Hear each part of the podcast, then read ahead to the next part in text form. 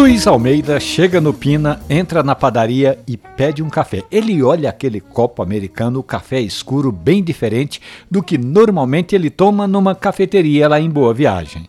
Na cafeteria, o café é bem claro, na padaria, bem escuro. Aí Luiz Almeida pergunta: o que aconteceu? Assim, Luiz, a foto que você me mandou do café da padaria é o que a gente costuma chamar de café forte ou café extra forte. A indústria do café usa esse rótulo café forte ou café extra forte justamente para encobrir alguns defeitos do café. A cafeteria trabalha com informações como torra clara, torra média, torra escura. A indústria faz isso, torra muito grão, para esconder os defeitos ou até para maquiar o seu café. Torrando muito, o café fica com essa aparência bem escura.